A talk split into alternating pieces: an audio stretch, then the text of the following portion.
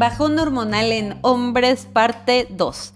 Quédate hasta el final porque te voy a compartir cómo puedes ayudar a tu testosterona a estar en los niveles óptimos. Y esta es la segunda parte, así que te recomiendo que vayas a escuchar el episodio anterior después de escuchar este.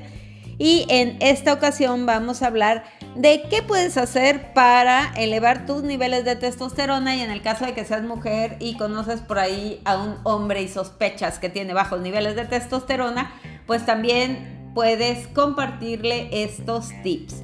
Y obviamente lo primero para el tema de la testosterona, que ayer hablábamos de que hay un gran problema porque se está cayendo la testosterona en los hombres por los hábitos y hablamos de cuáles eran los motivos por, los cuales había una disminución bastante considerable en la testosterona en los hombres y cómo esto puede afectar su salud, su salud emocional también y toda la parte de motivación. Entonces, ¿qué podemos hacer para ayudarlos a restaurar todo el tema de la testosterona? Bueno, pues primero, obviamente la recomendación número uno es comer de acuerdo a sus requerimientos de alimentación.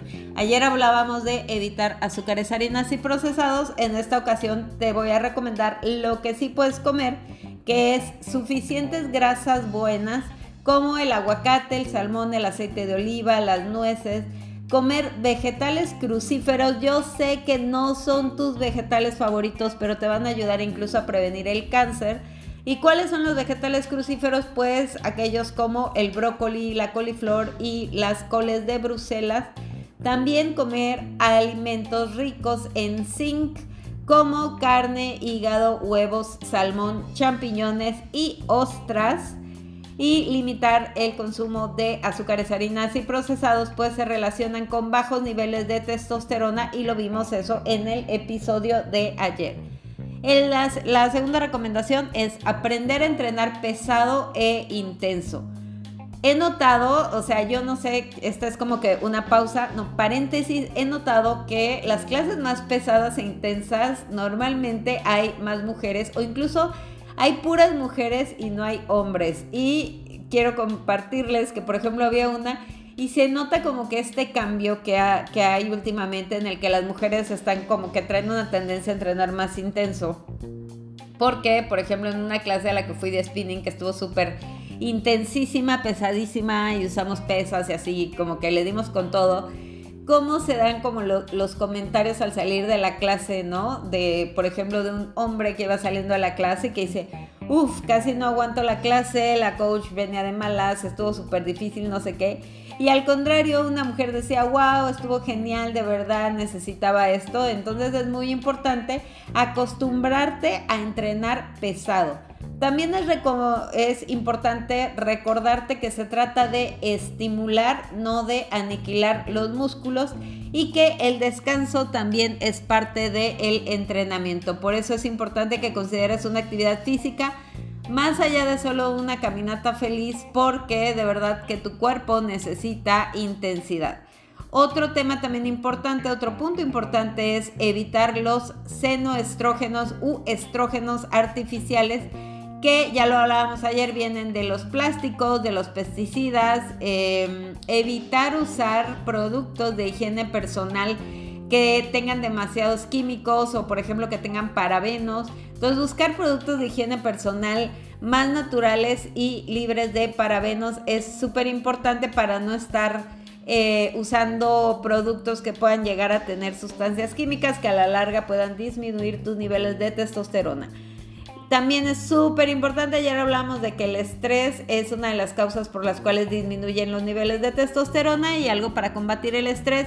Van, a hacer dos cosas. La primera es dormir bien y también es recomendable, obviamente, respetar tu ciclo circadiano. Si no sabes qué es el ciclo circadiano, búscale aquí en los episodios donde hablo. Hay un episodio donde hablo de eh, dormir y hablo de los ciclos circadianos. Te recomiendo que lo vayas a escuchar para que puedas saber cuáles son exactamente las horas de sueño recomendables para ti para que realmente puedas tener un descanso profundo. Y otro tema también, que aparte hasta estaba como que un poco de moda, es tomar duchas de agua fría. Si tú como yo le sacas a eso de meterte a la tina con hielos, te recomiendo que al menos al final, ya una vez que te acabes de bañar, si te bañas como con agua tibia o calientita, al final dejes salir el agua fría todo lo que da unos 3 o 5 minutos porque, ¿qué crees?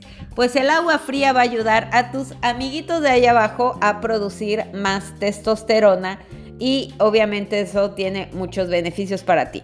Entonces el agua fría es un muy buen estímulo y te va a ayudar un montón. Y eh, la siguiente recomendación es la favorita de todo el mundo, espero que sea de todo el mundo, sexo, sexo y mucho sexo.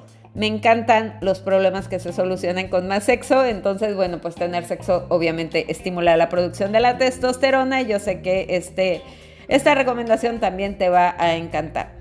Y bueno, ¿qué suplementos puedes utilizar para el tema de la testosterona? Primero quiero que sepas que yo no soy fan de recomendar suplementos porque realmente el cuerpo muchas veces no llega a absorber más del 30% de la suplementación y lo que usas para suplementarte no va a servir de nada si sigues comiendo mal y manteniendo pésimos hábitos.